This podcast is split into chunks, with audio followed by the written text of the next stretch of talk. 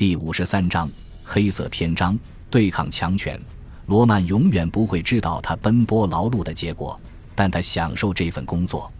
就他自己而言，这个任务揭示出他喜欢冒险的特点，尤其是在有女性参与其中的时候更是如此。他不仅追随利达前往巴伐利亚，后来似乎还追求过那位派去监督他完成任务的女军官。罗曼最初是在因斯布鲁克飞往慕尼黑的航班上发现那位迷人的法国女子的。在巴伐利亚，他曾巧妙地进行干预，帮助罗曼向美国人解释他到美战区去意欲何为。数周后，仿佛偶然之间，罗曼在维也纳交响乐团再次遇到那位法国女子，两人开始一起去听音乐会。他还邀请罗曼到他的公寓共进晚餐。威廉建议这位年轻的朋友多加小心。如果那位有问题的女子确实是法国军官，罗曼等于把自己的私生活暴露在情报机关的监视之下。按照传统而艳俗的套路，美人计可能会让罗曼被法国人利用。尽管威廉愿意与罗曼共担风险，但他也愿意为朋友留意危险。或者，威廉只不过是妒忌而已。威廉对法国人的看法。并非出于盲目，亦非出于敏感。他早年在巴黎的生活以身败名裂而告结束。战争期间，他冷静而成熟地判断法国与乌克兰结盟的可能。他认为西方大国与乌克兰运动有某种共同利益，而法国就是西方大国之一。他知道德国战败后，苏联对乌克兰的兴趣无非是恢复行使权力和粉碎民族反抗。他认为英、美、法三国将会在战后成为乌克兰最好的庇护者。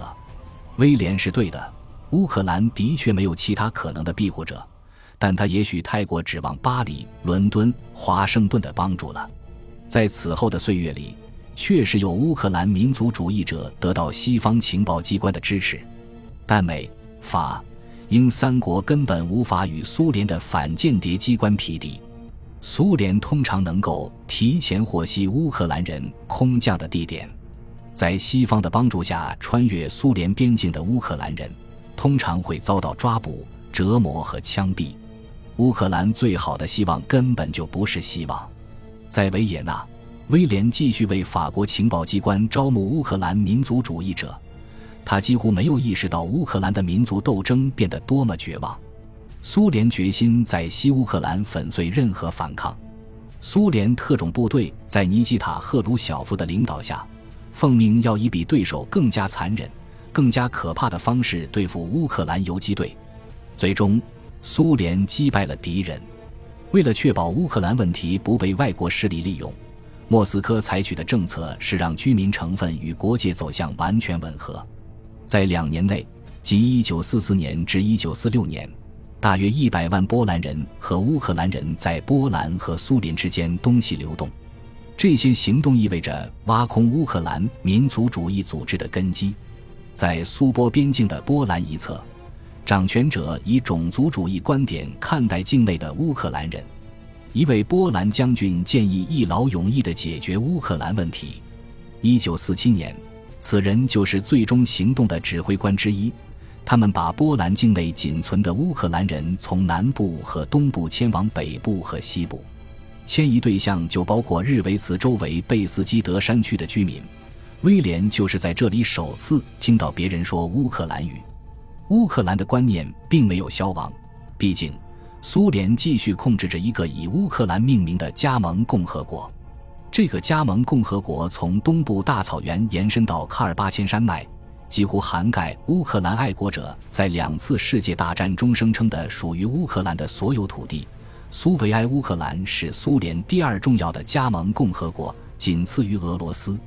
然而，乌克兰民族主义者在这些土地上争取国家真正独立的斗争注定失败。在苏维埃乌克兰境内，面对着数量上居于压倒优势、采取坚决反游击战术的苏联军队。他们在苏波边境的苏联一侧终于被击败，时间是二十世纪五十年代初。为了粉碎乌克兰民族起义，苏联及其波兰盟友扫除了旧哈布斯堡王朝加里西亚境内的多民族痕迹，此时加里西亚也被苏联和波兰瓜分斗剖，波兰人就在波兰境内，乌克兰人就在乌克兰境内。犹太人曾在大屠杀中被德国人杀害，而德国人如今被驱逐回德国。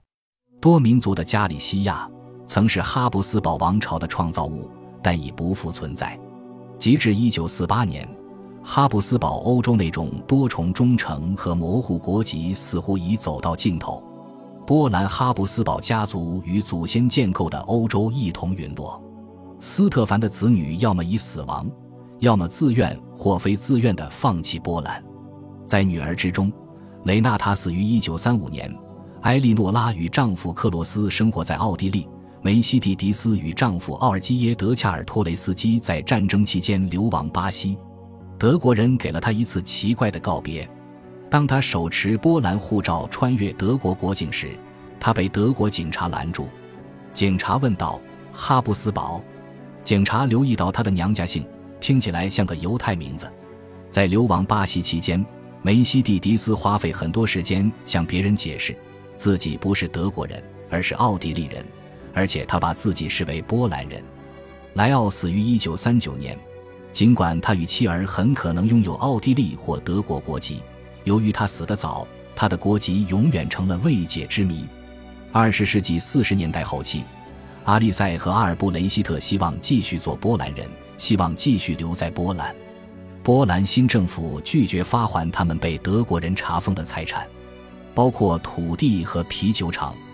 阿尔布雷希特和阿利塞一度因为效忠波兰而失去财产，如今因为这个新政府而再次失去财产。作为最后的侮辱，阿尔布雷希特，这位以波兰为祖国、为波兰浴血奋战、为波兰饱受折磨的可怜人。此时被宣布为德国人，满怀疾病和伤痛，他离开波兰前往瑞典。阿丽塞希望那里的医生可以让他恢复健康，女儿们也追随他移居瑞典。阿丽塞往返于瑞典与波兰之间，徒劳无功地试图收回家族财产。一九五一年，听到丈夫死讯的时候，她正好在波兰。在那以后，就连阿丽塞都放弃了。她因为心爱的男人而成为波兰人，她是自豪的贵族家庭的女主人，她是波兰哈布斯堡家族最后的成员。她最终回到瑞典，回到生她养她的地方。威廉又将如何？这位乌克兰哈布斯堡家族成员，在这个种族隔离和阶级斗争的新欧洲又将如何自处？在一九四七年的维也纳，他曾找到调和两种身份的方法。他是奥地利人，也是乌克兰人。他接受奥地利民主，支持奥地利政党。与此同时，尽管异想天开，他希望乌克兰能够摆脱苏联管控。他拥有奥地利家园，也保存乌克兰梦想。在一九四七年的维也纳，尽管苏联当局沿街搜捕乌克兰间谍，他还是坚定不移地与乌克兰朋友同呼吸共命运。如果奥地利重获主权，如果四大国结束占领，他将会安然无恙；如果乌克兰以某种方式摆脱苏联，他将会成为英雄。威廉肯定知道，如果苏联当局长期停留在这两个国家，他会从维也纳的街道上消失，也会被从历史的记载中抹去。感谢您的收听，喜欢别忘了订阅加关注，主页有更多精彩内容。